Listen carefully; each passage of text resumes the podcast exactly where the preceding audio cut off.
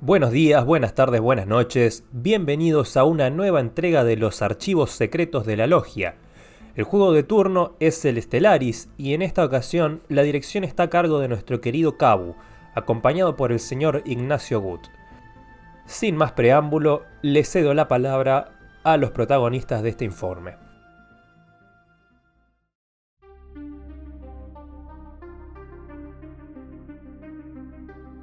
Bueno, yo voy a estar hablando de un juego, pero para hablar de este juego voy a necesitar la ayuda de otra persona más, porque me han dicho que soy muy malo haciendo informes, y al principio me enojé y después dije, bueno, la verdad que tiene razón. Así que les voy a pasar a presentar a esta persona que hoy está, físicamente está conmigo acá, hizo un viaje a través de galaxias y de los planetas para poder llegar hasta acá, que es nuestra base original, la base de los rebeldes el headquarters de los rebeldes de Nintendo y pudo viajar hasta acá para poder llegar a hacer este programa. Así que les voy a presentar a todos a Ignacio que me va a estar acompañando y él como sí sabe organizar un, informe o algo nos va a estar contando un poco de Stellaris, el juego del que vamos a hablar que es un 4X, ahora voy a pasar a explicar qué es. Y también es un compañero acá, además de Bayense, es un compañero de odios. Yo en particular, como todos saben, odio a Santi Rod, más que nada porque él se autoproclamó como el Capitán N, cosa que yo no estoy de acuerdo con la autoproclamación y siempre trato de derrocarlo para que haya elecciones como en un país democrático que somos, pero él se mantiene ahí en la cúspide. Pero él odia a otra persona que también está en este podcast. Así que lo paso a presentar y para que pueda dar un poco de su odio para que todos lo conozcan. Hola Ignacio, ¿cómo andás? Hola, ¿qué tal? Eh, bueno, gracias por la invitación. Eh, vamos a estar hablando entonces de, de, Stellaris. Yo no dije de que haces malos informes, dije de que no te centras tanto en las partes técnicas, que hablas más como de tu experiencia en el juego. Eh, y bueno, sí, yo vuelvo a declarar mi odio a Sakul eh, en su propia casa. Así que, bueno. ¿Qué, nivel, eh? Venir al programa acá directamente a, a, acotar y a mandarle odio desde su propio programa, eso es un, eso es un nivel. Porque Pregunta, ¿cuál que te pregunté? La otra vez cuando participaste, ¿habías mandado un poco de mensaje de odio a Sakul? Y en algún momentito, seguramente. No me acuerdo, pero seguramente. Bueno, entonces está bien, constante. Bueno, continuemos. Bueno, y sobre, sobre el Stellaris en sí, eh, yo lo que voy a contar es un poco, primero, de, de qué se trata, si la gente sabe un poco. Pero antes voy a atreverme en tu propio, en tu propio programa a conducirte de qué opinaste vos ahora, porque yo tengo tu idea de qué opinaste del juego al principio. Quiero saber ahora que ya pasó, ¿qué pasaron? Dos, tres semanas, un poco más, de que lo empezaste a jugar, de lo seguís jugando, lo abandonaste, es importante antes de... Lo, sigo jugando, igual yo me considero que todavía soy un principiante dentro de Stellaris. Todavía no pude terminar eh, una ronda entera de Stellaris porque había arrancado a jugar y en un momento empecé a crecer, a expandirme todo me empecé a quedar sin recursos de una cosa, empecé a construir cosas de esa cosa, me empecé a quedar sin recursos de otra y al final me quedé sin recursos de todos, empecé a vender energía a lo pavote para poder eh, compensar y eso hasta que me quedé eh, todo en rojo y no, no terminé de perder porque todavía no había perdido, pero ya me di por vencido. Y reseteaste la partida. Sí, sí, reseteé de una, así que arranqué una nueva partida, ya un poco, ya sabiendo un poco esto de, de cómo equilibrar un poquito mejor y voy no sé si la mitad, pero bueno, voy avanzando en una partida nueva. Y sobre mis opiniones, yo siempre voy a dar las opiniones de una persona que dentro de todo hace poco que juega a este juego, pero sí ha jugado muchos juegos de este género, como puede ser por ahí el Civilization u otros. Así que mis opiniones van a ir desde ese lado. Ok, yo las que voy a dar justamente son las contrarias porque yo es el juego que más jugué en Steam, para que se entienda. Tengo más de 500 horas y es, eh, es un juego que amo, lo juego desde el día que salió. El juego salió en el año 2016, empecé, y yo lo juego desde el 2016. Eh, el juego originalmente, en sus primeras versiones, el juego era muy distinto. No sé si Talarion lo habrá jugado en la primera versión o lo empezó a jugar después. Eh, quizás después él, pueda contar. pero el juego a partir del parche 2.0 cambió totalmente. Y no miento, es como si fuera Stellaris 2. Es otro juego, cambió un montón de cosas. Eh, antes las naves tenían más de una forma de viajar por el hiperespacio, era solo por, por, lo, por, por, el, por el espacio y ahora solo pueden viajar por el hiperespacio. Antes también había warp, antes había otra forma. Eh, ¿Sabes qué me resulta muy extraño? Eso para ellos es un dato de color nada más. pero que yo me imagino, viste, vos, ustedes imagínense que el mapa de esto son un montón de puntitos que vienen a ser las galaxias y tenés líneas para poder unirte entre una galaxia y la otra. Estrellas, perdón. Estrellas. Estrellas, sí. Estrellas. Es, es una galaxia llena de estrellas. En las galaxias más chiquitas hay 200 estrellas y en las galaxias más grandes hay 1000. Y vos elegís en la configuración cuál, qué tan grande querés que sea la galaxia en la que vas a jugar. Bueno, en, este, en estas estrellas vos podés ir viajando de estrella a estrella y tienen una línea para la cual seguir. O sea, vos podés ir de la estrella 1 a la estrella 2, de la 2 a la 3, pero no podés ir de la 1 a la 3. Y me resulta muy raro porque a veces la 1 y la 3 están muy pegados en, distancia física, pero tenés que pasar sí o sí por la 2. Entonces, eso me sacó un poquito del, del juego. Bueno, eso está bueno, ya que lo mencionaste, hacer un poco de hincapié que el viaje entre estrellas en el juego, ahora vamos a explicar un poco más sobre el juego, pero ya que lo nombraste, que el viaje es como por eh, rutas hiperespaciales. O sea, solo puedes viajar de una estrella a la otra a través de su ruta hiperespacial. Entonces, Stellaris en sí, porque si no vamos a confundir un poco a la gente. ¿De, qué se trata? Es un juego de estrategia, es un juego de, grand strategy o de gran estrategia que los juegos de gran estrategia son estrategia a nivel de imperios, como eh, por ejemplo el que ya nombraste, el Civilization. No manejas como en otros juegos de estrategia, como el StarCraft o el, o el Warcraft o el Age of Empires, unidades, sino que manejas a nivel imperios, a nivel naciones. Es un juego, además también es un juego 4X, que es como vos ya lo habías nombrado, que eh, es el. significa explorar, expandir, eh, exterminar y explotar. Es un subgénero de la estrategia que justamente haces lo que, lo que significa en su nombre. Te expandís tu imperio, conquistás, colonizás, en este caso, sistemas estelares o planetas. eh, y al final puede haber combate o no puede, podés llegar a ganar sin que haya combate. El, juego es eso, es un juego de estrategia donde el mapa, hay un mapa de una galaxia enorme, incluso en, el tamaño más chico de galaxia son 200 estrellas, así que es un montonazo. La galaxia se crea proceduralmente cuando arrancas una partida. Antes de arrancar, vos podés configurar casi todo. ¿Cuántas, eh, cuántas inteligencias artificiales vas a jugar? ¿Cuántas unidades van a haber? cuánto- qué- ¿Cuál es el, el nivel de dificultad de las crisis? Que es algo que vamos a hablar después. En el juego se puede configurar todo. Y eh, qué haces cuando arrancas el juego y cuando querés arrancar una partida. Además de seleccionar el tamaño de las galaxias, elegís tu imperio.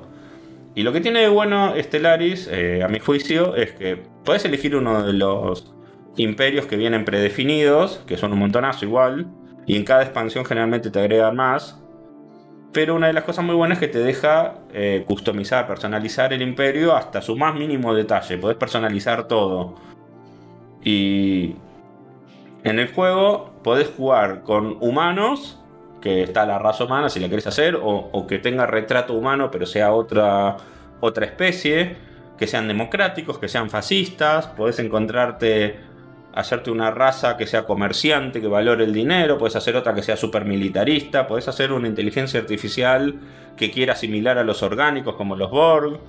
El juego, la verdad, es, tiene una cantidad, una amplitud para, para poder personalizar a tu imperio que no sé si vos lo estuviste probando un poco o elegiste la, una que venía. Ni- ninguna de las dos opciones. Eh, obviamente que el juego cuando uno lo arranca a jugar tiene tantas opciones que por ahí a uno lo abruman eh, todas las opciones. Entonces está bueno remarcar que tiene estas cosas preseleccionadas donde vos por ahí si no tenés ganas de, ponerte a ver, no sé, eh, todas las opciones que vos querés, vos por ejemplo podés elegir una de las que está. Yo en mi caso lo que vi fue hacer un. ver un video que explicativo. Porque la primera vez que lo agarré me abrumó la cantidad de opciones. Y eso que yo juego juegos tipo 4X. Pero me abrumó lo que vendría a ser más que nada la interfaz del juego. Que hay tantas opciones en la interfaz que vos por ahí te perdés entre cuáles tenés que hacer o algo. Entonces me vi un video y en el video recomendaban a crearte una civilización de tipo humanoide que tuviera ciertos aspectos que ayudaban a lo que fuera mercantil, a no quedarte sin energía y sin recursos. Así que yo me creé una eh, siguiendo más o menos esas normas.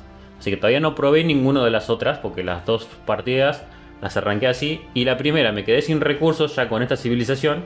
Así que dije, bueno, eh, algo estoy haciendo mal porque si estoy jugando en una civilización que aproveche los recursos y me estoy quedando sin recursos, eh, algo no me está funcionando en mi imperio. Así que por ahora probé solamente eso. Ok. Eh, bueno, sobre, sobre lo que decíamos de la galaxia, hay una cosa que sí me, me, me gustaría mencionar. Yo no seleccionaría para mis primeras partidas una galaxia grande de mil estrellas porque hace que las partidas hayan más, más imperios, más eh, imperios enemigos y hace que la partida se vuelva más larga. Entonces yo, si vas a empezar de cero, siempre te recomendaría eh, empezar con una galaxia chica de 200 estrellas, capaz vas a tener 3 o 4 imperios enemigos, que bastante, que es más o menos lo que hay en una partida de Civilization. En partida de Civilization no he encontrado partidas donde hayan 20 enemigos. Bueno, en una galaxia grande de Stellaris te puedes encontrar otras 20 naciones. Es una locura, se vuelve larguísimo. Y bueno, ¿de qué se trata Stellaris? No sé si te parece que ya hablemos de eso, porque como que la gente me, medio que me parece que se va Sí, sí, porque dimos mucha vuelta, pero todavía no sabemos bien cómo se juega Stellaris. ¿Cómo se juega Stellaris? En Stellaris, eh, la premisa es simple. Obviamente el juego tiene una complejidad altísima que es típica de este tipo de géneros. Pero Stellaris arrancas en el año 2200. Igual la, la fecha de comienzo se puede personalizar. Y se termina en el año 2500. Y la fecha de final también se puede personalizar. El, imperio que tenga más puntos cuando el juego se termine, que por default es en el año 2500, es el imperio que gana. Y es así de fácil. O sea, como premisa es muy simple. Hay que juntar, hay que tener puntos y el que tenga más puntos gana. Ahora, ¿cómo se ganan puntos? Bueno, los puntos se ganan eh, de diversas formas. Colonizando sistemas estelares, planetas, o sea, expandiendo tu imperio avanzando tecnológicamente, cada vez que uno eh, va avanzando en tecnología va ganando puntos de un subtipo que es de los tecnológicos. Eh, mientras más recursos juntes y más recursos ganes por mes, vas ganando puntos también. Y otra forma es, bueno, atacando militarmente a otro imperio y tomándolo como súbdito o, bueno, o quedándote con tus planetas que en ese caso contaría más como expandirse. Me pasó en una partida que uno, unos no, eran enemigos, eran aliados, se me quisieron hacer súbditos porque sí. O sea, me dijeron, che, queremos ser tus súbditos. Bueno, dale, le dije yo. Es, raro, puede ser si, si, hubiera una diferencia muy grande, ah. fueras mucho más poderoso que ellos. Había diferencia grande, pero puede ser que te lo pidieran como protección si tenían otro enemigo más grande. Entonces se hacen súbditos para que los defiendas y los ataques. Pero sí, no es, no es algo muy común. Eh, bueno, en, el, en, Stellaris una cosa que, te quería comentar es que, eh, como entre paréntesis, eh, cuando, cuando son galaxias muy grandes, otra cosa que pasa, eh, que te había comentado, yo no recomendaría a alguien que recién comienza a elegir una galaxia muy grande. Y tampoco le recomendaría a alguien con una PC con pocos recursos. El juego en sí yo lo he jugado en PCs con placas integradas, corriendo en Linux o sea que el juego no tiene muchos requisitos en la parte gráfica, pero sí tiene bastantes requisitos en lo que es procesamiento, quizás memoria. Entonces, si van a jugar con una PC vieja, también yo les recomendaría jugar con Galaxia más bien tirando a, a chicas. Es algo que, sobre el tema de Galaxia me había olvidado de, de mencionar. Sí, también para que la gente por ahí se dé una idea de lo que se ve, vos ves las estrellas y básicamente ves notificaciones que te van saliendo, pero no se ve eh, movimiento de flota, salvo que vayas a una, entres a una galaxia en particular, una estrella, perdón, en particular, y entres y justo haya una guerra, no ves cosas que se estén moviendo todo el tiempo, entonces requiere poco nivel de, de video, pero sí cada turno, porque es por turnos, cada turno va a tener un montón de tiempo de CPU.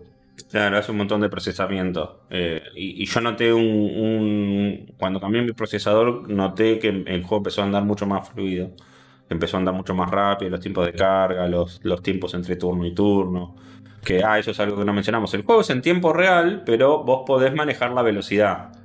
Es, bueno, esto es algo común en todos los juegos de Paradox. En todos los juegos de Paradox siempre son en tiempo real y vos, eh, hay, hay, velocidad súper lenta, hay velocidad lenta, velocidad normal y velocidad rápida y súper rápida. Sí, recién dije por turnos, pero en realidad no, es por turnos. En, cierta forma es como una especie de turno camuflado. Claro. Porque el juego se juega en tiempo real, pero podés bajar tanto la velocidad o incluso, eh, por lo menos empecé con la barra espaciadora, poner pausa, que podrías jugarlo como si fueran turnos si quisieras o, o cuando necesitas dejar pasar varios turnos aceleras la velocidad, cuando necesitas hacer varias cosas le bajas la velocidad pero esto es algo, esto es algo bastante común en todos los juegos de Paradox, siempre es así. Eh, no sé si vos querías decir algo más, porque yo hay una cosa que quería comentar. Es que el tema de los. El tema de la galaxia, vos comentaste que se ven las estrellas, pero es importante notar de que cuando uno hace zoom, eh, hay, hay, un botón, que en, en, caso de PC es la M, que vos podés ir de la vista galáctica a la vista eh, de sistema, de, sistema solar. Y te acercás como a la estrella a la que seleccionás. Y podés ver todos los planetas que hay, podés ver sus unidades. Y ahí sí ves a las naves moverse, puedes hacer zoom. Si hay un combate espacial, ves cada rayito láser entre nave y nave tirándose. Pero como vos decías, tenés razón, la mayor parte del tiempo vas a estar viendo la galaxia. La vista de la galaxia y vas a ver las estrellas como puntitos, las naves como iconitos moviéndose entre sistema y sistema. No, vas a estar en la vista de un sistema solar, sino en la vista galáctica. Bueno, en, en Stellaris eh, hay varios recursos, como en la mayoría de juegos de este estilo. Hay energía, hay materiales, viene de lujo y otros más.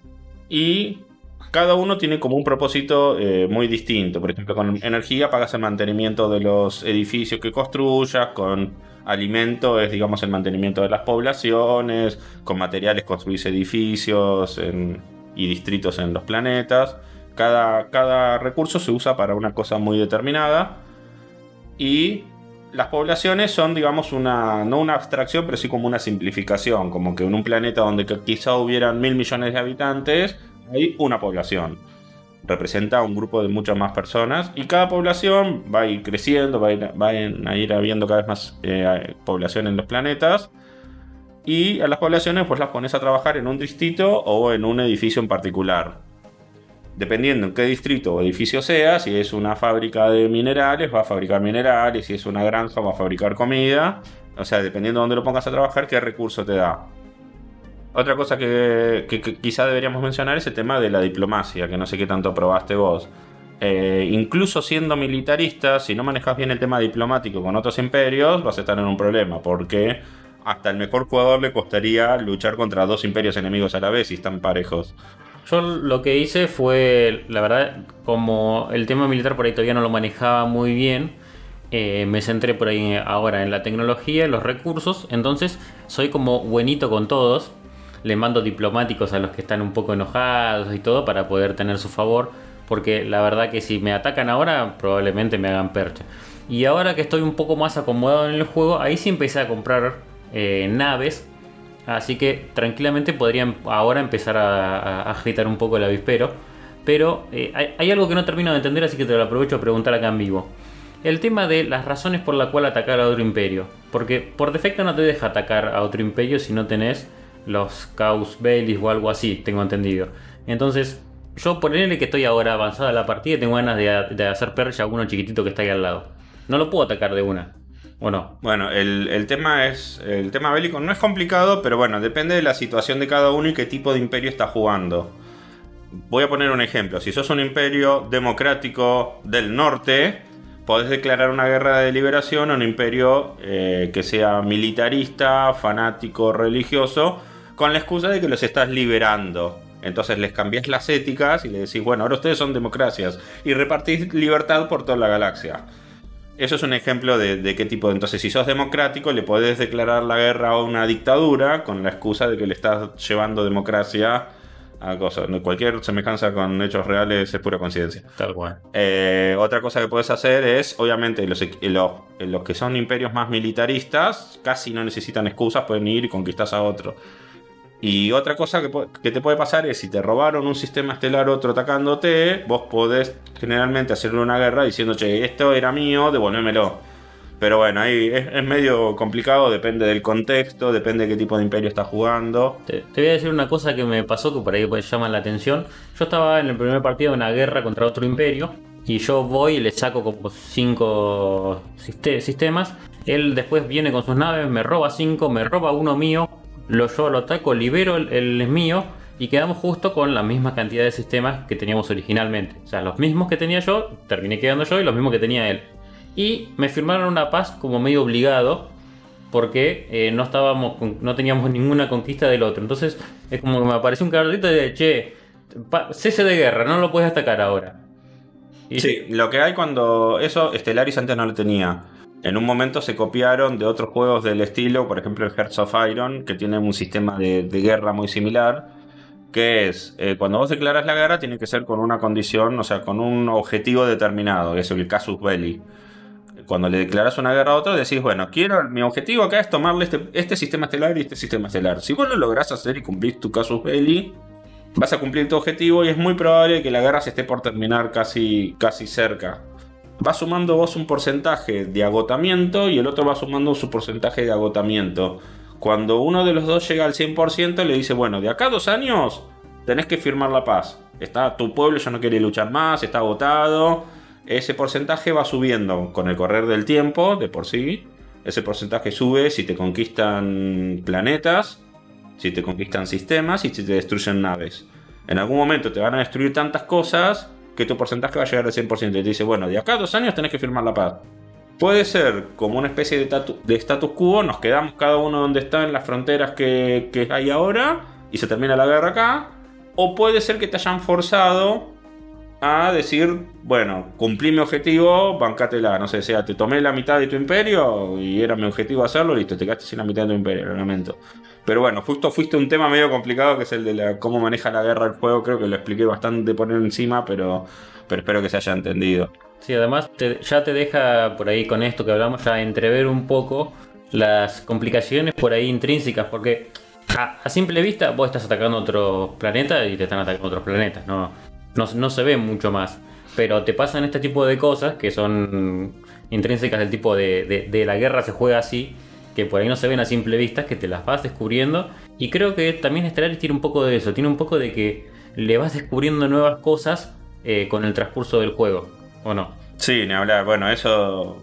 Además, el juego lo que tiene mucho es mucha cosa procedural y mucha cosa random muchas veces vas a iniciar la partida. Bueno, hay una cosa que, eso seguramente vos ya la viste, que es el tema de los precursores. No sé si ya lo viste. Pero los precursores vos llegás eh, al azar, cuando, o al azar o proceduralmente, por decirlo de una manera, cuando vos creas una galaxia, hace como que millones de años antes existieron algo llamado los precursores. Y hay varios, están los Ibrex y ya ni me acuerdo cuáles habían. Y vos vas dándote cuenta de que esta raza existía y yendo, enviando naves científicas a investigar. Y se te va armando toda una historia y evidentemente eso termina, no te lo quiero contar, en una, en una serie, en una cadena de quests, por decirlo de alguna manera, que terminan en, algo, generalmente en un premio, algún premio de algún tipo. Pero si no te tocan los Ibrex, empezás una en partida siguiente y puede ser otro de los precursores. Y bueno, no quiero, no quiero ir en sí más porque habría que explicar también lo que es el tema de la investigación con los científicos y todo eso. Pero, pero es algo muy interesante que, es uno de los mil ejemplos de cosas que te van a sorprender cuando juegas Stellaris una partida y luego juegas otra. Tiene una rejugabilidad increíble porque eh, la galaxia es procedural, entonces toda la galaxia va a estar en una disposición distinta. Los imperios que te puedes encontrar se crean proceduralmente, los, tus enemigos, tus vecinos. Eh, los eventos que te van a pasar son random o procedurales. Te, voy a aprovechar que sé, que esto lo vas a decir después, pero te lo saco ahora. Que lo que me pasó es que me encontré con un imperio al cual yo tomaba un planeta que estaba cerca, no, estaba, no era de él, y eh, no le gustó una mierda al imperio y me manda un mensajito diciendo, che, salí de esa, de esa cosa o, o, te vamos a hacer percha. La primera vez salí de esa cosa, porque todavía no tenía nave. Entonces me agarré, me compré unas cuantas naves y tomé otro. Y me llegó el mismo cartelito, che, salí, salí de esas cosas porque te vamos a hacer percha. Y yo dije, ahora tengo navecitas. Y tenía unas naves que por ahí tenían un poder de ataque de mil, ponele. Y cuando me ve y agarro y viste, me hago el valiente, voy a atacar. Y estos tenían un poder de 50.000. Y dije, ¿qué onda? ¿Cómo puede ser que una civilización tenga 50.000 cuando yo tengo 1000? ¿Querés que lo hablemos ahora, este tema? ¿No lo querés dejar para el final, que es lo más jugoso? Lo hablamos ya. Yo por ese tema de que te, te, vas descubriendo cosas eh, que, te aparecen así random y vos decís, ¿qué onda? Lo, voy a dejar así picando y después cuando lo, comentamos después. bueno, decime vos entonces después cuando lo comentamos. Eh, sobre el tema diplomacia me gustaría eh, cerrarlo con una cosa que, había quedado medio colgado, que hablamos de que conviene llevarse bien y qué sé yo, y no, incluso siendo jugando con un imperio militarista no conviene pelear con todo el mundo. Y, pero ¿cómo es la diplomacia? Bueno, es para, para los que conocen el Sims, por ejemplo, que se imaginen que es un sistema, vos tu relación con otro imperio se mide con un puntaje. Si está en positivo y mientras más alto en positivo estés, mejor te llevas. Y, mientras, y si está en negativo es que te llevas mal y mientras más bajo en negativo estés, peor te llevas. Una de las formas de subirlo, como comentaste a vos, es con delegados, envoys, en inglés se dice, vos podés enviar un delegado diplomático tanto para mejorar la relación como para empeorarle. Vos decís, ¿por qué la querrías empeorar? Porque hay ciertas opciones que vos podés usar solamente si te llevas muy mal con otro imperio. Entonces, hay y, y, generalmente a los imperios militaristas les conviene llevarse mal porque quieren llevarse mal, porque quieren luego declararle la guerra y llevarse mal. Y otras cosas eh, que pueden alterar cómo te llevas con, con un vecino, con otro imperio, eh, es sin influencia tuya directamente, es el tipo de imperios de cada uno. Eh, generalmente las democracias suelen llevarse mejor con, otra democracia. Los religiosos, los imperios religiosos se llevan bien con otros religiosos. Y, así, o sea, generalmente los tipos, hay tipos más compatibles entre sí que, que otros. Y también por el contexto. Generalmente si hay un imperio muy fuerte vecino de otros dos, esos dos se suelen aliar en contra de ese imperio y se tratan de, incluso si, si no son imperios muy compatibles entre sí, reconocen que hay una amenaza común y, y se, y no, puede ser que no se alíen, pero por lo menos sí no se van a andar peleando entre ellos, sino que se dejan, digamos, preparados los dos juntos para enfrentar al que es más poderoso. Eh, bueno, y si querés hablemos un poco, eh, si te parece, sobre el tema del combate. Para, hablar sobre las mecánicas, el último tema de las mecánicas. La tecnología en sí es bastante similar a la investigación tecnológica, es muy similar al de el Civilization y otros juegos del estilo. Vos elegís qué investigación, digamos, porque no hay un árbol, pero hay tarjetas, pero ocultos como si hubiera un árbol, porque tenés que desbloquear una tarjeta para que te aparezcan otras tarjetas antes. Entonces, en el fondo es como si hubiera un árbol tecnológico, algún tipo de árbol tecnológico. Y vos generas una cantidad de investigación en tres ramas distintas que una es ingeniería, otra es la parte de social y otra, y otra no me acuerdo ni el nombre. Y en esas tres vos tenés un, líder científico, investigás y vas generando una cantidad de puntos y la investigación cuesta una cantidad de puntos y cuando juntaste tantos puntos investigaste la, tecnología que, que, querías investigar. Sobre el combate, Stellaris se basa en un sistema que ya había hecho muy similar en Galactic Civilization 2, que es otro juego anterior, eh, digamos que el Galactic Civilization y el Master of Orion son como el padre y el abuelo del, del Stellaris. Son dos juegos que también jugué mucho en su momento. Master of Orion 2 en los 90 y, y Galactic Civilization 2 los jugué en los 2000, no me acuerdo exacto qué año salieron. El Galactic Civilization 2 había hecho un sistema que no es de piedra, papel o tijera, pero es una especie de piedra, papel o tijera, donde arma láser le ganaba, era fuerte contra tal tipo de defensa, pero era débil contra escudo y eh, digamos ametralladora o arma de, proyectiles, de balas, digamos, era fuerte contra escudo, pero era débil contra armadura. Y misiles era débil contra contramedidas. Entonces vos elegías cómo armar tus naves, con qué tipo de armas las equipabas, con qué tipos de defensa las equipabas. Y generalmente veías cómo lo armó el, imperio al que tengo que ir en guerra ahora. Y te armabas tus naves en base a que le gane, que tu configuración le gane la configuración del otro imperio. Y después el otro imperio, cuando se da cuenta de eso, armaba las suyas. Eso en Stellaris yo tanto no lo hago. Stellaris tiene un sistema muy parecido, o sea, eh, es, muy similar, así que no lo voy a comentar más en detalle. Pero en Stellaris hace un buen trabajo eh, armando tu nave óptima para la situación que necesitas. Pero si, ves que hay una diferencia de poder entre los dos imperios, te conviene ponerte a, tocar los diseños y modificar los diseños. Es algo que toma mucho tiempo. Yo generalmente no lo hago. Trato de ganarles, digamos, por número, fuerza bruta. Pero bueno, si estás complicado, estás luchando contra un imperio que es muy parejo a vos, entonces te pones a mirar el diseño de los enemigos, decís, bueno, usan muchos escudos. Bueno, ¿con qué le ganan los escudos? Láser es débil contra los escudos, entonces le voy a usar mucho, no sé, misiles. Los misiles atraviesan los escudos. Y si luego el enemigo pone muchas contramedidas que le ganan a tus misiles, y bueno, cambio y hago otro diseño que le gane el diseño del enemigo. Eso me parece muy interesante. Sí, esa es otra de las cosas que por ahí tiene, como que vos podés meterte muy adentro en el diseño, pero ya tiene, eh, por ejemplo, un botoncito que te automejora las naves a más o menos lo mejor que tenés. Entonces vos no necesitas eh, entrar y hacerte el diseño. Entonces vos podés, arrancás a jugar y no te vas a poner a tocar el diseño le das así, mejorame la nave más o menos con las mejores cosas que tengo. Y después, en algún momento, cuando estés más avanzado y te un poco más canchero y ya lo otro, como decís vos, lo hagas así más mecánico, tal vez te puedas llegar a meter en, ese detalle, porque si no es abrumadora la cantidad de opciones que trae. Sí, yo incluso en la mayoría de las partidas, eh, como te dije, ni siquiera lo toco, mínimo lo reviso, digo, ah, mira, este es el diseño, bueno, me gusta, pero generalmente no lo, no lo toco y trato de, bueno, necesito 20 naves más para ganarlo, voy a esperar a fabricar 20 naves más y ahí le voy a declarar la guerra o me están atacando, bueno, voy a tratar de fabricar naves, optimizar mis recursos para hacer naves a lo loco y ganarle por, por cantidad y no por calidad, pero bueno, es una opción que en el juego que está y se puede usar y, está buena y me parece que es muy buena y es algo que heredó el juego del del Galactic Civilization y está bueno que tome algo de los juegos anteriores, lo bueno de los juegos anteriores los tome y muchas otras cosas que para mí les mejoró. Y ahí te, quiero tirar de cuáles son las diferencias de Stellaris con otros juegos que salieron antes del género. Incluso, por ejemplo, hace poco salió, no sé hace cuántos años, y lo han regalado en Epic, el Galactic Civilization 3.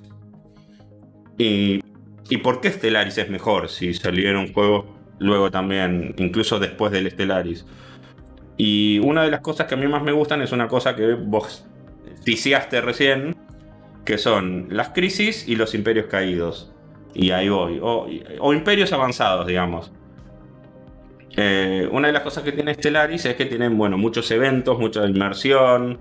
Envías naves científicas a investigar y te encontrás, digamos, básicamente con un capítulo de Star Trek, que es una locura. La narrativa que tiene el juego la inmersión, cómo sentís, eh, cómo toma cosas de otras obras de ciencia ficción.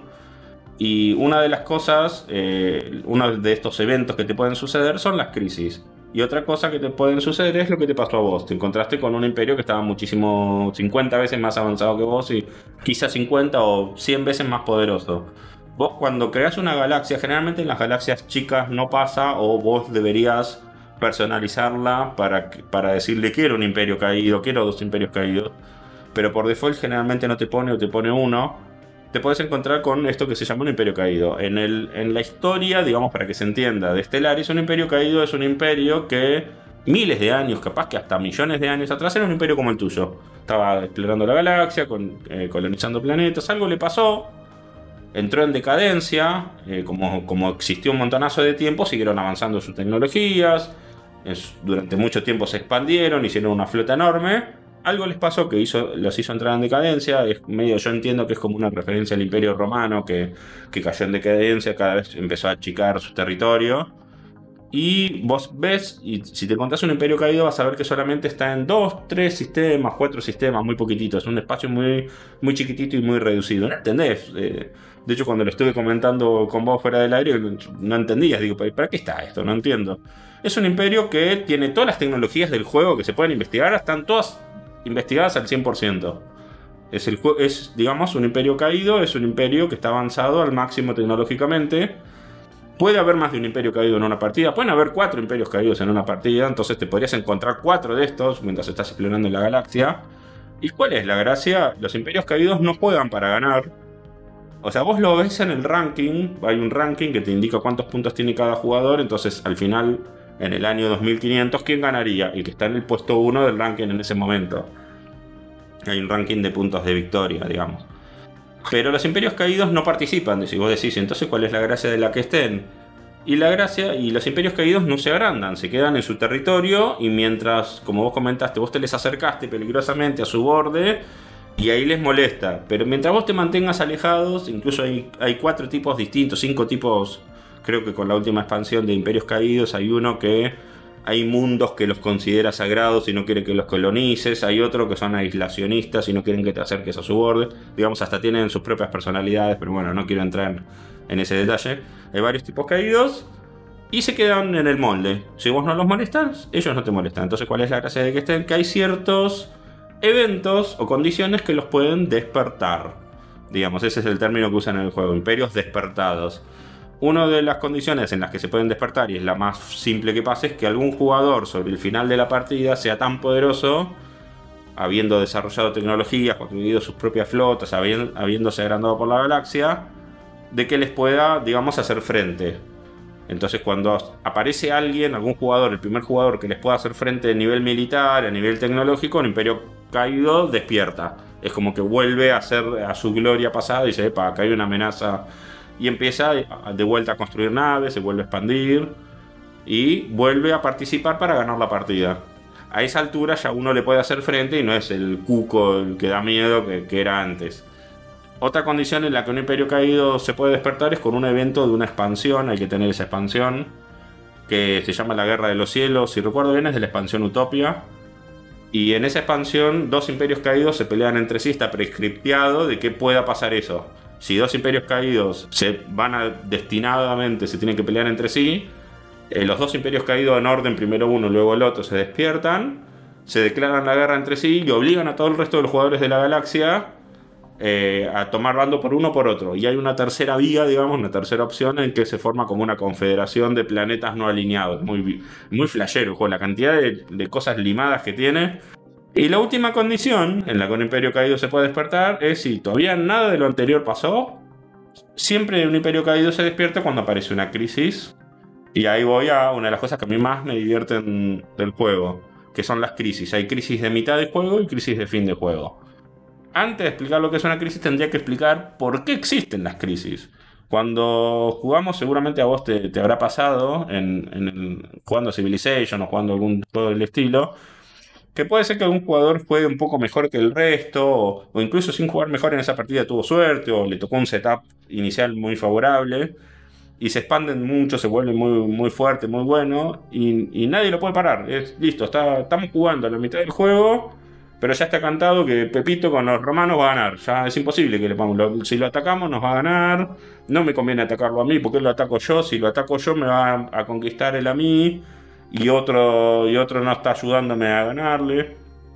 Entonces, una cosa que pasa es como que ya estamos jugando por obligación, porque hay que terminar la partida y dar el ganador, o lo abandonamos y le decimos listo, ya está, ganaste. Eh, Stellaris encontró una vuelta para romper un poco ese status quo, esa movida que es agregar crisis en el juego. Son cosas que uno no se espera inesperadas y que rompen un poco el molde de lo que venía pasando. Hay crisis de mitad de juego que tengo entendido que todas vienen con expansiones y no las quiero comentar porque está bueno encontrárselas.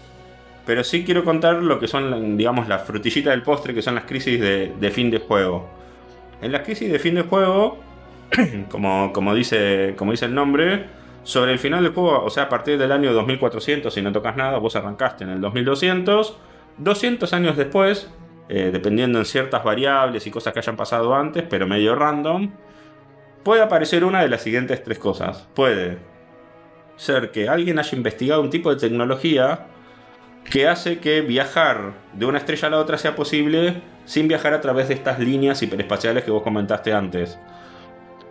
Entonces vos podés viajar directamente de, estrella a estrella por donde vos quieras. Y es una locura porque el que logre hacer eso tiene una ventaja no solo militar, sino en todo sentido considerable. Si te habrás visto que las líneas son como caminitos bastante delimitados.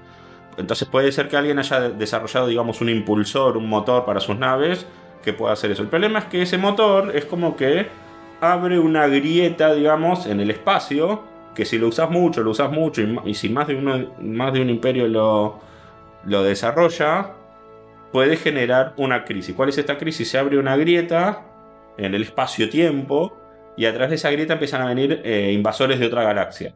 Eso, eso de espacio-tiempo nos encanta en este programa. sí. Y y empiezan a aparecer unos invasores de otra galaxia y el objetivo de ellos es eliminar a todos los jugadores que están en la partida, digamos, eliminar a todos los que están en la galaxia. No les importa si es imperio caído, si es una inteligencia artificial, o sea, si es un imperio manejado por una IA o si son jugadores humanos. Va y entran por un, por un espacio, por un sistema y empiezan a liquidar a todos.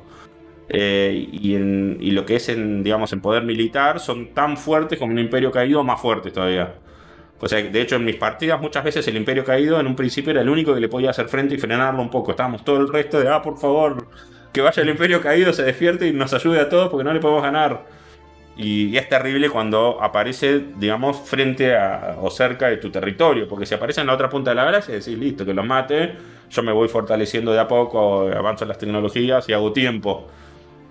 Que, que lo frenen, que lo vayan frenando. Pero cuando te aparece de tu lado de la galaxia o en tus fronteras, eh, es complicado. Otra cosa que puede pasar, si no son estos invasores de otra galaxia, es una inteligencia artificial, Onda Skynet, se vuelve loca y a, todas las, a todos los robots, a todas las inteligencias artificiales eh, que hayan en el juego, como que los empieza a, convencer, digamos, les envía como una señal y todas las inteligencias artificiales, o casi todas de la galaxia, se revelan a la vez. Y es una rebelión de inteligencias artificiales a nivel galáctico. A todos a los imperios que tengan IAs se les revela. Vos en una parte en el juego te deja desarrollar robots, entonces vos les pagás un, por un coste de energía, te, fabrican recursos, son robots que trabajan para vos y en un momento vos seguís avanzando en las tecnologías y te dice, bueno, ahora querés desarrollar una IA sentiente y es una decisión que tenés que tomar. Si la tomás, hay grandes chances, si alguien en la galaxia las toma, hay grandes chances de que en algún momento pase esta rebelión de las máquinas. Y la última es, si, no se desarrolló la, inteligencia artificial, eh, o no aparecieron este motor nuevo que hace que aparezcan invasores de otra galaxia, eh, que vengan invasores de otra dimensión, vienen invasores de otra galaxia. Aparecen en el borde de la galaxia unos invasores parecidos a los Zerg de StarCraft, así medio orgánicos, feos, medio grotescos y empiezan a, invadir la galaxia desde uno de sus bordes que, está predeterminado al inicio de la partida. O sea que no puedes cargar ese game de seguro. Aparecieron adentro de mi imperio. No puedes cargar ese game, sonaste. Eh, lo que tienen estos encima es que eh, no es que llegan a un planeta, lo invaden con sus tropas y lo ocupan. Es como que terraforman tu planeta, estilo como los CERN. Y te lo dejan inhabitable. Después, si vos querés recuperarlo, es un planeta que ya es inhabitable. Le cambiaron toda la, la fauna, la flora no puedo volver más. Eso a mí cuando aparecen las crisis me encanta, es, una cosa que no existe en ningún otro juego de este género.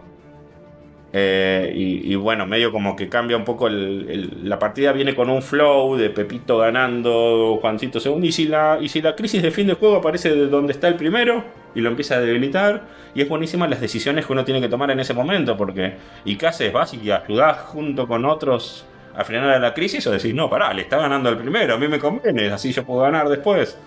Porque cuando la crisis pasa, el juego sigue y hay que tratar de ser el, que más puntos tenga en el año 2500. Es particularmente algo que a mí, que a mí me encanta mucho. ¿Y te pasó alguna vez que alguna crisis termine como haciendo percha todo? Eh, no me pasó que termine haciendo percha todo, sí me pasó que me termine haciendo percha a mí. Ah, Una crisis me. Bueno, estos invasores de de. No eran los de otra galaxia, eran los de otra dimensión, aparecieron justo adentro de mi imperio. Era, fui yo el que desarrolló el motor este. Y me aparecieron a mí y me ganaban. E incluso yo, les, un imperio caído por arriba y yo por, eh, digamos, por la izquierda les estaba atacando. Les, le peñamos juntos con un imperio caído. O sea, sin ser amigos, digamos, el imperio caído se estaba. El imperio caído se estaba defendiendo de que los estaban atacando ellos también y le estábamos dando puntos y no los podíamos parar. Y a mí eventualmente me fueron tomando todos los planetas, creo que me quedaron tipo un planeta o dos, o dos planetas y dije, eh, yo era, hasta ese momento yo iba ganando. Sea, sacando Imperios Caídos, yo era el mejor jugador, digamos, no, no Imperio Caído. Y me hizo pelota, me tomó casi todo el territorio, dije, listo, esta partida está perdida, reset, chao, gracias. Fue igual, me divirtió mucho, fue muy divertido. Bueno, y ahora vamos a dar un poco las conclusiones y los sentimientos que nos generó el juego para darle un poco un cierre a lo que es este juego que como vieron es inmenso eh, entre las opciones y todas las cosas que tiene para ver. Yo te voy a dar la, postura, bueno, de... Eh, arranqué el juego sin, sin conocerlo y la primera vez lo arranqué y me perdía entre las opciones. Incluso estaba haciendo el tutorial y el tutorial a veces te dice, bueno, anda y coloniza este planeta. Y no encontraba la opción de colonizar el planeta. Eh, me pasaba que, no sé, por ahí, no te estoy hablando de que tenés que hacer una combinación de teclas, pero por ahí estabas viendo desde el momento de, desde arriba, desde todas las galaxias, tenías que entrar a la galaxia en particular, hacer clic en el planeta, y por ahí vos ves un montón de cosas orbitando y decís cuál es el planeta, obviamente que después vos lo ves, si le prestás un poco de atención te ves que el planeta tiene formita de planeta, los otros son más como asterisquitos, bueno. Pero te abruma la cantidad de cosas que hay, que hay al principio, así que lo que hice fue esa vez dejarlo de jugar, a lo cual ahí fue cuando entró en mi backlog. Eh, también porque, bueno, varias veces vos habías hablado en, en Discord de Checkpoint y en otros del juego, y era un 4X, a mí me gustan mucho los 4X, y dije, bueno, en algún momento tengo que, retomarlo. Y para la segunda vez me vi un video que te decía introducción de cómo arrancar a jugar Stellaris. Y básicamente el video duraba una hora, me lo vi casi a velocidad normal, porque donde te empieza a explicar cosas es como, bueno, tenés que hacer, vas acá y construís esto y haces esto, es como que no, no lo puedes pasar en 1,5 como un, un, video. Así que me vi una hora de video donde te explicaba las bases, que no, no son muy complicadas, pero bueno, son, o sea, si no tenés ganas de ponerte a investigar vos, a Necesitas a alguien que te las explique. Sí, porque por ahí a alguno le, le- le da ganas de, de ponerse a, a probar, a hacer clic acá, entrar allá. Bueno, yo no tenía ganas de, de hacer eso, así que este video vino y me explicó todo. Y una vez que ya me explicó un poco más o menos cómo eran las mecánicas bases, ahí sí le metí solo y bueno, me fui descubriendo y, y me gustó esto del que voy a remarcar, que vos ya lo dijiste, el tema de eh, lo del descubrimiento de cosas. Hay muchas cosas por descubrir eh, ya desde eventos o de estos imperios caídos y cosas que eh, el juego te va, te va sorprendiendo y nosotros solamente acá debemos haber comentado, yo le calculo un 15%, yo todavía no terminé todas las cosas, pero cada vez que voy haciendo algo voy investigando, incluso hay cosas que las puedes ignorar y no pasa nada, pero cuando vos vas y las vas y las investigás pasan un montón de cosas. Muchas veces hay anomalías ahí que, vos decís, bueno, ¿las investigo o no? Eso es opcional. Y a veces la investigás y te dicen, bueno, tu planeta da un- uno más de recurso de tal cosa. Y hay otras veces que la investigás y es una cadena de quests donde tenés que ir investigando y decís, ¿qué onda esto? Y bueno, obviamente van, van destrabando distintas cosas. Eh, entonces, para la gente que lo quiera arrancar a jugar, primero que obviamente un 4X es un juego que requiere tiempo, paciencia y también un poco de mm, tiempo de, jugarlo y aprenderlo. No es un juego que vas a aprender tres botones y vas a salir jugándolo como puede ser, no sé, algún beat'em up o alguna cosa así. Es un juego que es tranquilo, es casi por turnos este. Es un juego tranquilo que tiene muchas variables en las cuales vos vas, al principio vas a arrancar manejando pocas variables porque te van a, son muchas y después vas a poder como masterearlo de a poco. Así que es un juego que eh, se lo recomiendo a gente que quiera meterse en esto. Si por ejemplo alguien no probó un 4X, no se lo recomendaría como primer juego 4X para jugar. Iría más por ahí un Civilization que es... eh, tiene por ahí... eh, es más natural la forma de pensar un Civilization porque nosotros nos imaginamos la civilización que, que va y no sé, investiga el, el arco y después tiene el arquero, investiga la, espada y tiene el, el espadachín. Es como más natural pensarlo así que estar en el año 2200 y investigar tecnologías para poder viajar por el hiperespacio. Eh, lo hemos visto en, en millones de series, pero sigue siendo más natural lo otro. Y bueno, también esto de que el Civilization te lleva casi un poquito de la mano.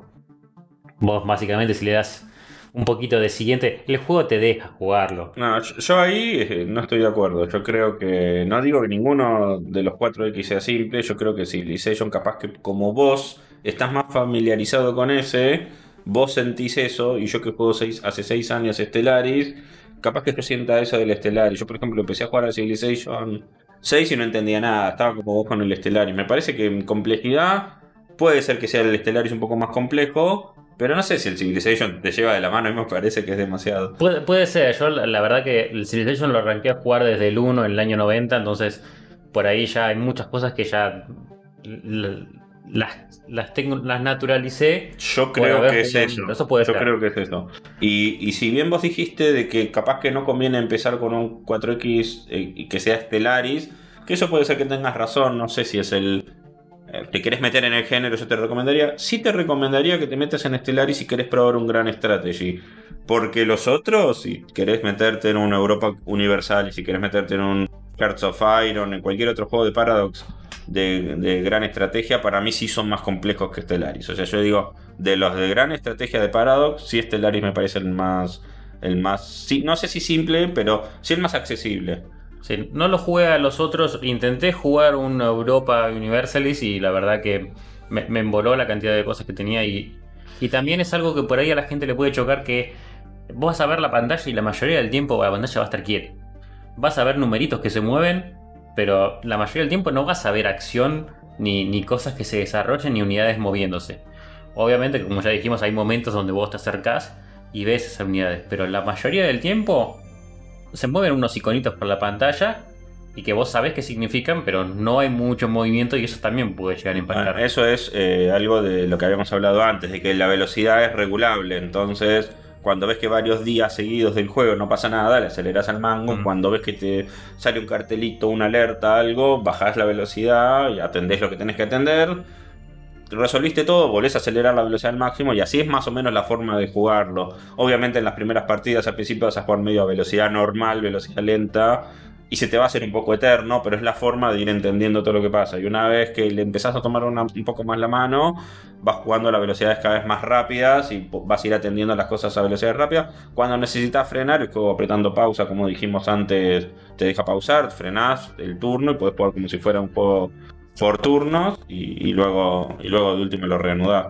Sí, eso, eso desde ya lo que, lo que intentaba decir es que por ahí, nosotros porque somos del, estilo de juego de, ese estilo, pero yo me imagino a alguien que, por ejemplo, no sé, juega, no sé, juegos tipo, no sé, Mortal Kombat o juegos donde hay mucho movimiento. Bueno, e, este no es, obviamente, el estilo de juego es un juego más tranquilo visualmente. No quiere decir que no estén pasando cosas, porque está pasando de fondo lo que es la simulación, están pasando millones de cosas pero no te va, no te va a impactar. O sea, vos lo vas a ver alguien jugando y te va a parecer, si lo ves de afuera y no entendés nada, te va a parecer medio aburrido porque vas a decir no está pasando una goma. Pero de fondo, en la simulación están pasando 15.000 cosas. Sí, bueno, evidentemente no es un, no es un bayoneta, no es, no es un juego de ese estilo, no es para estar haciendo, apretando botoncitos, acciones. Es otro tipo, es un juego, digamos, más intelectual, que es más pensar, tomar decisiones todo el tiempo. Eh, turno a turno vas a estar tomando decisiones, no solo cuando qué tecnología tengo que investigar, es qué edificio construyo en este planeta, ¿Cuándo, ¿cuándo es el momento exacto que me conviene expandir mi imperio y colonizar, cómo me conviene llevarme con este vecino, qué hago en tal situación, es todo el tiempo tomar decisiones que, a mí me parece que es muy bueno. Y creo que una cosa que, que estoy totalmente de acuerdo con vos es el tema de la sorpresa, el juego todo el tiempo te sorprende todo el tiempo, tiene mucha narrativa, no sé vos hasta qué punto lo sentís, tiene mucho texto, o sea que si es una persona que no le gusta leer mucho, no sé si le recomendaría el juego. Tiene mucho texto, tiene todo el tiempo eventos, todo el tiempo que va a una nave y explora algo y encontró algo y es un choclo de texto que tenés que leer de que se encontró. Que en un momento yo, por ejemplo, en este momento yo ya medio que los carteles más o menos sé de qué me van a decir. Ya los eventos se me empezaron a repetir con el correr de los años, obviamente. Entonces medio que, ah, es este evento del más 3 en, tal lado, este es el evento del más 2 acá y ya medio que no, pero en un momento era como que me volvía loco, era, wow, esto, acabo de llegar a este planeta y me dice que encontró una fuente de no sé qué, que me da más tesa la energía, qué loco. Como me metía en medio en el personaje de, ah, estoy investigando realmente esto. Tiene, tiene de bueno eh, eso y además también tiene de bueno de que no es necesario leer los textos que en otros juegos sí. Por ejemplo, estás jugando eh, este juego que le gusta a Santi Rod, el del Ace Attorney. En Ace Attorney tenés que estar atento ah, a lo que lees porque es parte del... Acá vos podés mirar el texto, lo obviás un poco y ves que abajo te dice mostrar energía. Y lo puedes seguir jugando. Obviamente te perdés un poco del lore. Claro, de la inmersión, perdés la inmersión. Pero tranquilamente, yo en un momento me cansaron un poco los cartelitos y yo iba mirando si más 3, más 3. Polémico, polémico. Bueno, pues pasa. O sea, yo, yo siempre soy honesto, ¿no? Como otra gente que por ahí te hace otras cosas y no, no son tan honestos y se autoproclaman y cosas así. Pero yo siempre cuento lo que me pasó y a veces sí le he pasado siguiente, siguiente. Y por ahí de vez en cuando venía con siguiente, siguiente y en alguno miro y tenés una imagencita así y decís, ah, a ver qué pasó en este y te lo pones a leer. Me, ha pasado eso. Yo lo juego hace mucho y bueno, a, esta altura sí, ya me salteo los carteles, me los conozco casi de memoria a muchos. El contenido que más me sorprende ahora y que más disfruto últimamente es obviamente el de las expansiones que fueron saliendo, que es lo más nuevo que salió. El contenido, digamos, base es parte del juego, lo, juego, pero cuando son así eventos y eso, medio que también los salteo, o sea, no leo tanto como antes. Eh, hoy por hoy el juego lo uso más como un juego estilo de relax, digamos, ese juego en el que me siento. Parece raro porque vos decís un juego relax, uno en el que todo el tiempo tenés que estar tomando decisiones. Es mi juego donde, como jugando al FIFA o como jugando al Euro Truck Simulator, que en esos me, pongo a jugar y no estoy pensando tengo que pasarle la pelota, tengo que pasarle, o en el Eurotrack, tengo, estoy manejando, tengo que cambiar de cambio. Me siento y juego sin pensar y en el estelar es así también. Desconecto mi cerebro, pongo piloto automático y me juego dos horas seguidas, tres horas seguidas, casi sin pensar en automático. Y, capaz que a muchos les parezca raro esto, que, que sea un juego de este estilo, que sea mi juego de relax, pero es como que bueno, sí, los juegos de hace 6 años, es como que ya medio que me lo conozco de memoria. Y eso que, como dije antes, el juego cambió mucho en estos años. Fue, fueron poniéndole parches que cambiaron el juego a, un nivel que si jugás ahora el Vanilla, el, que salió en 2006, no es el mismo juego. Vos mirás una captura y hay la mitad de recursos, la pantalla era distinta. Decís, ¿qué pasó acá? Pero, pero bueno, es, siento yo como que es un juego que que a mí me ya lo juego en automático, me ayuda como a relajar, no tengo, no tengo ganas de prestar atención a una historia, no tengo ganas de prestar atención a diálogos. Y bueno, mejor un Stellaris, una horita.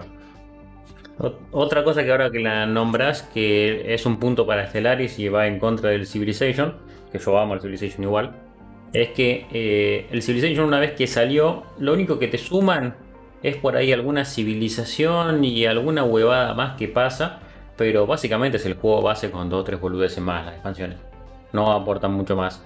Y por lo que me contabas vos, yo todavía no probé las expansiones, pero ya el hecho de que el juego base haya cambiado una banda y que las expansiones siempre aporten cosas nuevas, me parece que bueno, el mantenimiento que tiene me parece que, está bueno por lo que contás. Bueno, esto es una cosa eh, que hay que valorarle mucho a Paradox. Eh, Paradox tiene su parte, digamos, de estudio de desarrollo y tiene su parte de editora. Cuando, cuando como editora ha publicado, le publica juegos quizás de Obsidian, de otras compañías, Obsidian antes de que sea parte de Microsoft.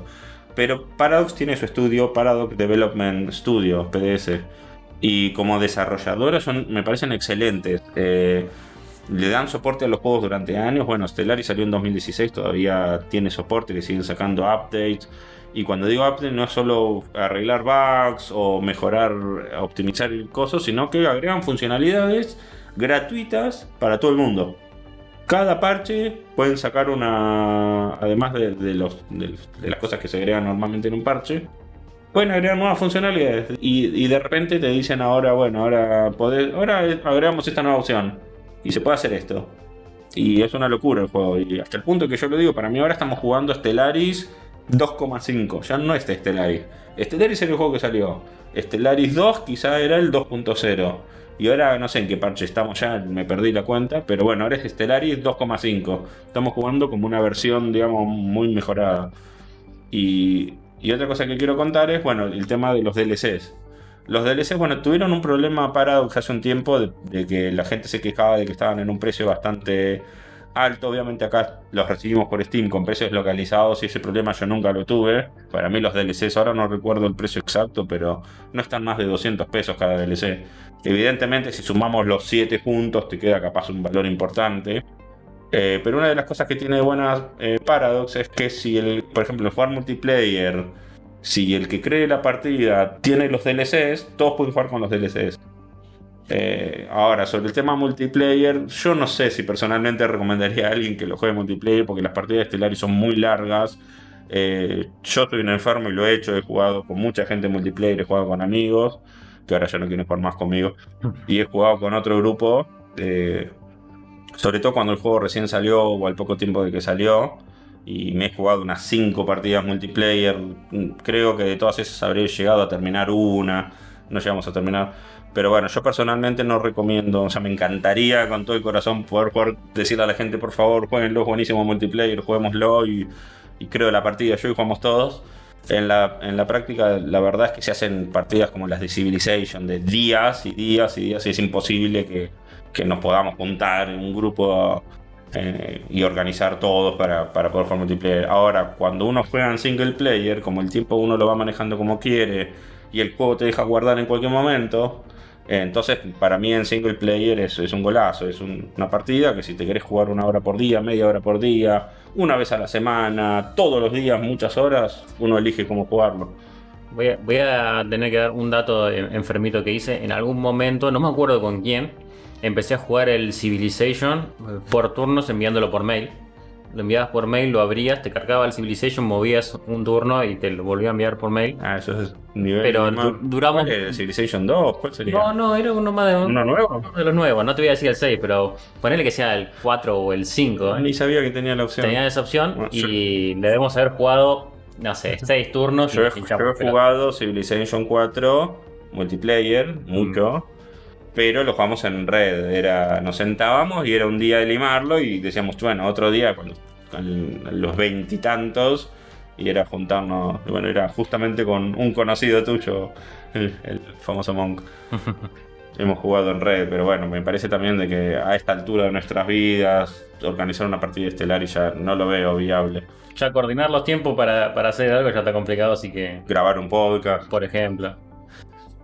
Así que bueno, ¿alguna cosita más que quieras comentar? Sí, eh, bueno, nada, lo único que quería era como hacer un, un cierre, de, ya que me ofreces la oportunidad de, de a qué gente creo que le puede llegar a interesar, bueno, fan de Civilization, que les pueda llegar a interesar probar otra temática, digamos, eh, salió este Humankind hace un tiempo que fue, Mm. parece, yo no lo probé, así que mucho no puedo opinar, pero parece que fue medio eh, fracasado, tuvo problemas, ahora salió una expansión de Argentina, hay que ver quién lo prueba. Los argentinos. sí, los argentinos vinieron de los barcos.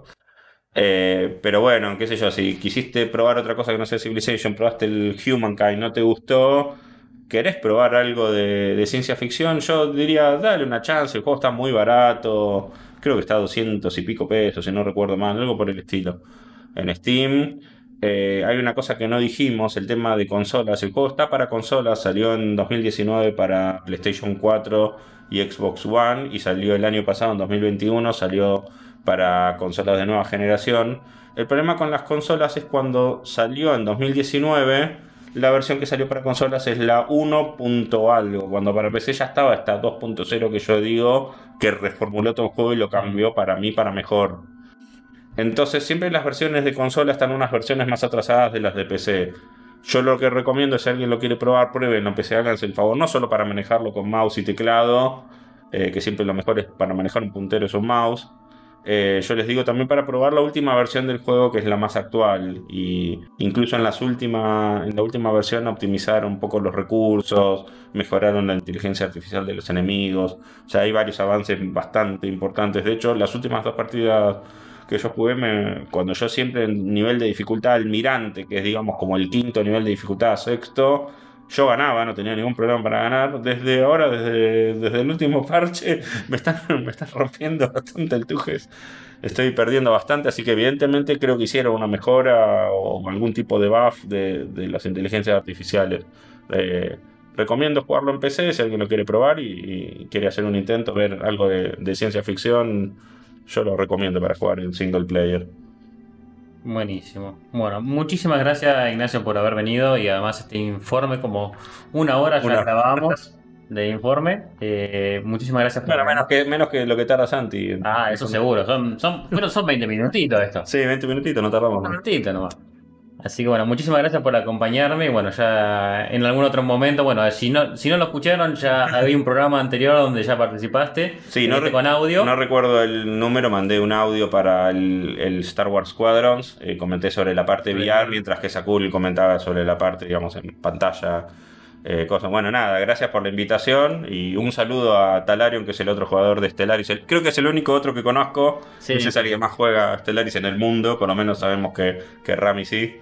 Sí, justo eh, tenía que viajar, así que no, no, no pudo estar grabando con nosotros acá, pero también tenía muchas ganas de participar. Y ya me dijo que en el próximo programa ya iba a comentar alguna cosa de Estelar Bueno. o algo para, para dar su, su punto de vista. Muy ansioso para, para escuchar a ver qué dice él, qué agrega. Bueno, Bueno, muchas gracias. no, gracias a vos. Muchas gracias muchachos por tremendo informe. Quienes escuchan el programa regularmente saben que no digo esto a la ligera, pero realmente me dieron muchas ganas de probarlo. Como siempre, muchas gracias a todos los escuchas por estar del otro lado. Hasta la próxima.